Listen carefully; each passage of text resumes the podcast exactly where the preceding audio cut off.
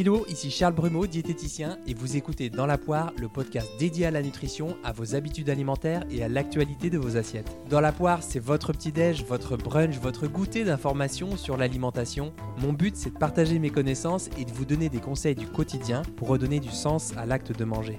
Belle écoute, je vous la souhaite savoureuse.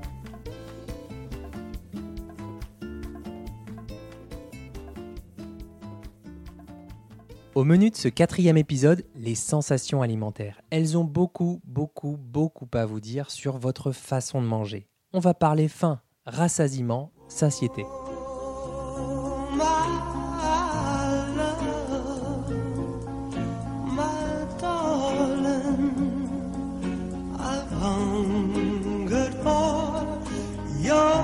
Oui, les sensations, euh, vous connaissez. L'alimentation aussi mais les sensations alimentaires. C'est assez intrigant l'association de ces deux termes, non? Vous inquiétez pas, on va creuser la question. Parce que si on n'a pas conscience de ce que sont les sensations alimentaires, c'est un peu plus compliqué de se construire un rapport apaisé à l'alimentation et cohérent avec nos besoins.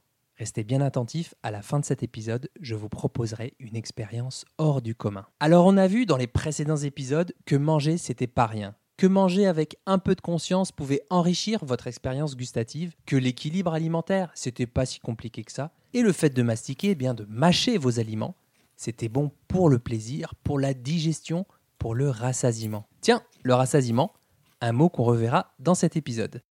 Ça veut dire que ce soit les protéines, les lipides ou les glucides, ce sera pas bon ou mauvais en soi, mais il faudra que tu t'en serves, que tu en aies dans les bonnes quantités pour réussir à bien progresser. Protéines, lipides, glucides, vitamines, minéraux, antioxydants, bien sûr que je vous en parlerai, c'est important les macros et les micronutriments. Mais en fait, c'est vraiment pas la priorité, en tout cas à mon sens, quand vous êtes dans une démarche d'équilibre alimentaire, voire de rééquilibrage alimentaire. Je vous propose plutôt de dézoomer de votre contexte et l'enrichir plutôt que de vous munir d'une loupe qui va au contraire rétrécir la focale. C'est une fois qu'on a une vue élargie, vaste, apaisée, qu'on peut prendre son microscope et creuser l'infiniment petit. Pendant mes études de nutrition, c'était quelque chose dont on parlait pas trop, hein, les sensations. On disait que les protéines et les fibres favorisaient la sensation de satiété, et hop, on devait se débrouiller avec ça.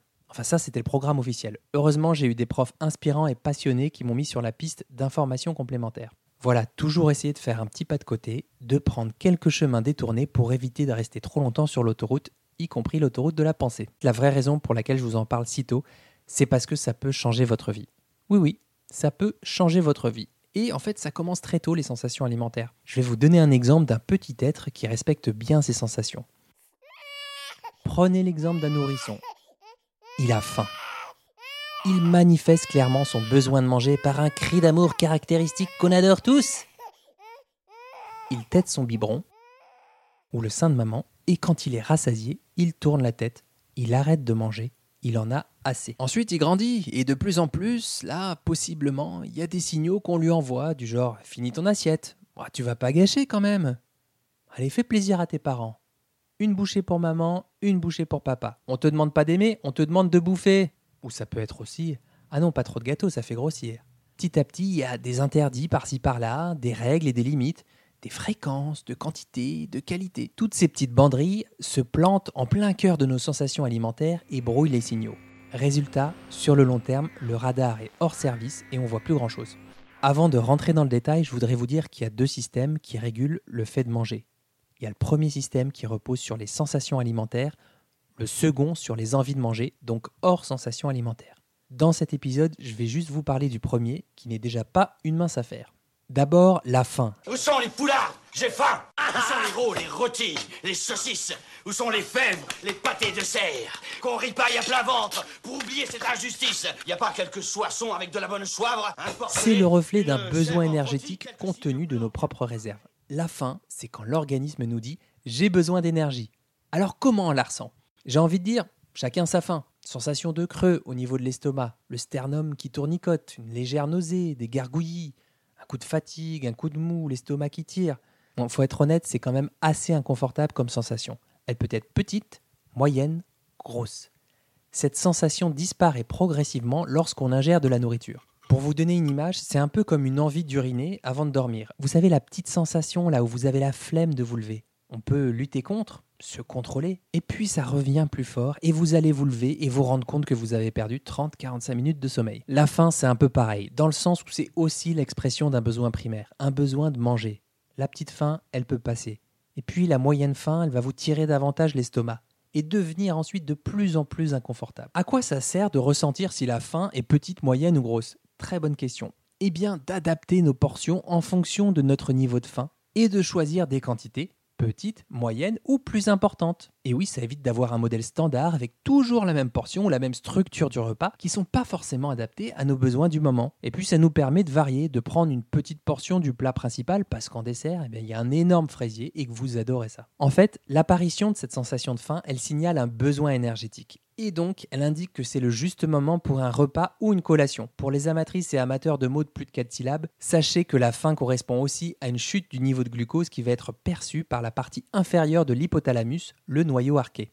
C'est une sorte de pH cérébral qui contient deux sortes de neurones, des neurones qui vont stimuler la prise d'un repas, les neurones orexigènes, et d'autres qui vont la diminuer, les neurones anorexigènes. Donc on résume, la faim, ça veut dire j'ai besoin d'énergie.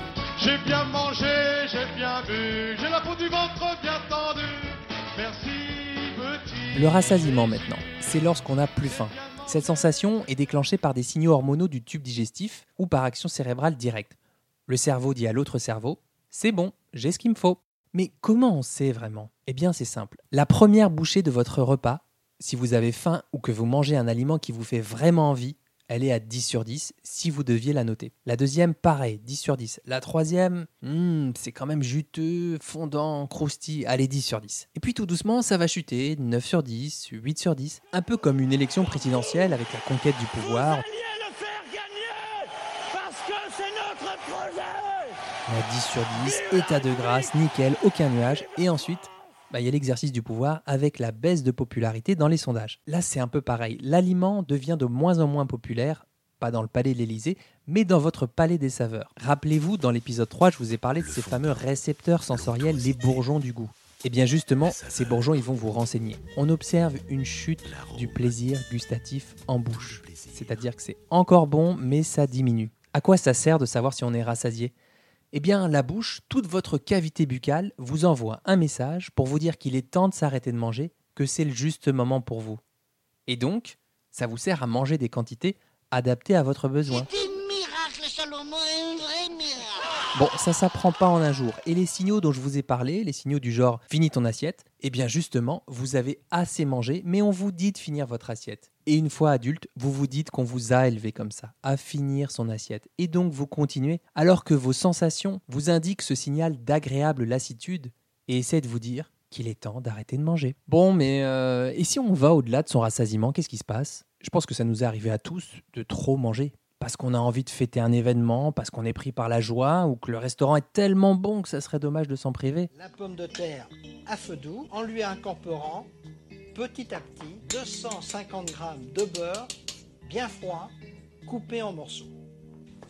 Bon, la purée de Joël Robuchon, par exemple, clairement, même si on est rassasié, on finit son assiette jusqu'au bout du bout du bout. Ou alors, on peut manger dans des quantités plus importantes que nos besoins, soit parce qu'on n'est pas très présent à soi-même pendant le repas, qu'on regarde la télé, qu'on scrolle les fils d'actu sur le téléphone, soit aussi parce qu'on ne mange pas ce qui nous fait vraiment envie, qu'on a besoin de se rassurer. J'y reviendrai dans un épisode bien en détail. Petit résumé, on a vu la faim qui fait débuter le repas et le rassasiement qui le stoppe. Maintenant, la satiété. Rassasiement, c'est j'ai bien mangé, j'ai le ventre bien tendu, je suis tranquille. Ça, c'est juste après le repas. Et la satiété, c'est ce qui permet de respecter les 4 à 5 heures pendant lesquelles vous n'aurez pas faim. Comme le dit le docteur Réginald Dalouche, qui est un diabétologue que j'aime beaucoup, la satiété, c'est l'état de non-faim, de désintérêt pour la nourriture, jusqu'au retour de la faim. On la confond avec le rassasiement, mais c'est pas la même chose. Le rassasiement, c'est quand on n'a plus faim. La satiété, c'est quand on n'a pas faim c'est quand on a bien mangé et qu'on va pouvoir passer un certain nombre d'heures sans se préoccuper de la nourriture.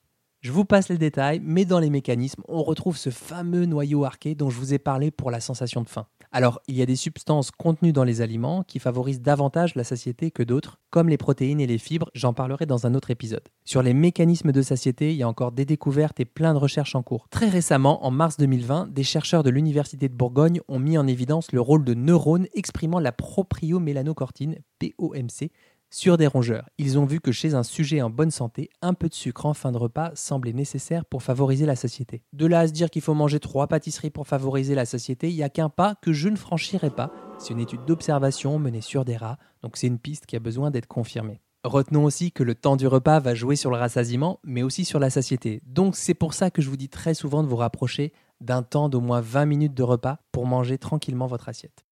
Ladies and gentlemen, now the moment you've all been waiting for. World famous Jack Rabbit Slim's Twist Contest.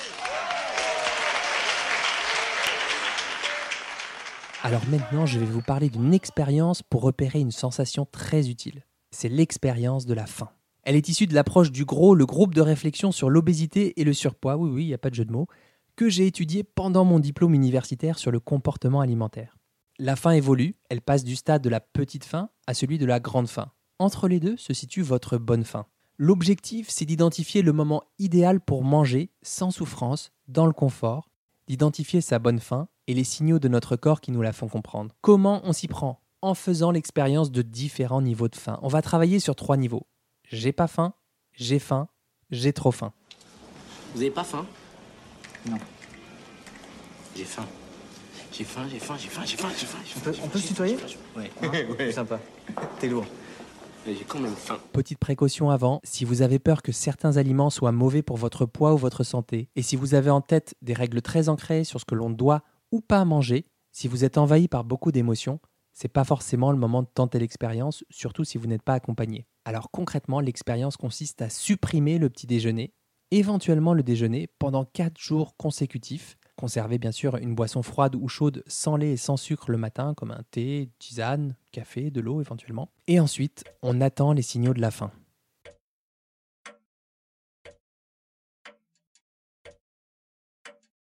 C'est tout?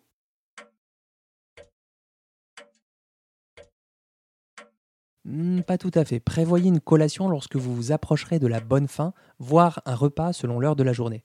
Mangez toujours au repas du soir, comme d'habitude. L'idée c'est de rester attentif aux signaux. Quand vous n'avez presque pas faim, c'est subtil. La gorge est un peu serrée, il y a un léger creux à l'estomac, voire une légère sensation de vide. Il peut y avoir d'autres symptômes, notez-les. Quand vous avez trop faim, il y a des signaux du corps. hein. La tête est lourde, un coup de fatigue, une sensation de faiblesse, voire une sensation de froid, et parfois des signes psychologiques. On se sent très enthousiaste ou alors euh, anxieux, fébrile, nerveux, voire irritable. Qu'est-ce que ça peut me foutre cette excuse sur les embouteillages? Ils découvrent les embouteillages? Ça fait 40 ans qu'ils habitent ici, ils devraient être prévenus maintenant. À Paris, il y a des embouteillages. Non, non, tu comprends, être en retard, ça fait riche. Et quand on est célèbre comme lui, n'en parlons pas, c'est une tradition, quasiment obligatoire. On tarde, on tarde, et on apparaît... Et en entre les deux, il y aura le j'ai faim. C'est la bonne faim pour vous. Il n'y a pas de symptômes ultra précis pour tout le monde. Chacun la ressentira et la déterminera en tâtonnant par cette expérience. Pour chaque expérience de faim, il faudra décrire sur un document ou un tableau les signaux physiques, les effets psychologiques et les niveaux d'inconfort de 0 à 10. Au terme de l'expérience, notez quelle intensité de faim vous semble idéale pour manger. Ça sera votre bonne faim. Si vous avez du mal à vous souvenir, à noter, à coter la faim, je vous ai préparé un tableau à télécharger en PDF gratuitement sur mon blog dans la partie podcast. Je suis gentil quand même. hein. Voilà, j'espère que les sensations alimentaires, c'est un peu plus clair pour vous. C'était important pour moi de vous en parler parce que lorsqu'on se fie à ces sensations de faim, de rassasiement, de satiété, eh bien ce qu'on mange s'ajuste à notre dépense énergétique. Nos sensations sont des indicateurs qui servent à nous adapter en fonction de ce que nous avons à vivre. Par exemple, il est 17h, j'ai faim. Je risque d'avoir trop faim à 21h pour profiter de mon repas posément. Donc je consomme la quantité adéquate pour la bonne cause, entre guillemets, donc je vais choisir un aliment, choisir la quantité. Et le soir, la faim se fera attendre, sera moins importante, et je vais sans doute manger un peu moins. Bref, tout ça, ça se régule. Pour terminer, je dirais que les sensations alimentaires, ça peut vraiment, vraiment vous changer la vie. Mais ça fait pas tout, notamment si vous avez des croyances très fortes sur les aliments bons ou mauvais, sur le poids, des règles très limitantes ou que vous avez une problématique liée aux émotions. Les sensations alimentaires, c'est une piste, c'est une clé d'entrée, c'est une grille de lecture, mais il y en a d'autres. Si vous avez appris au moins une chose, une seule chose dans cet épisode, le meilleur moyen pour soutenir mon travail et m'aider à faire connaître dans la poire, c'est de le partager. Vous l'écoutez sur une appli de podcast, commentez, posez-moi des questions, proposez-moi des thématiques, comme ça j'apprendrai à mieux vous connaître. Si vous êtes sur Audible, Spotify ou Deezer, c'est top, partagez les bonnes ondes à vos proches. Si vous l'écoutez sur Apple Podcast, mettez-moi 5 étoiles, je sais que ça vous demande un tout petit effort, mais ça m'aide vraiment beaucoup pour la suite de l'aventure. D'ici là, restons en contact sur le blog charlesbrumeau.com, sur Instagram à charlesbrumeau, où vous trouverez un lien pour me rejoindre pour une consultation en visio. Merci de votre écoute, de votre attention, de votre temps. Mettez-les au service de votre alimentation.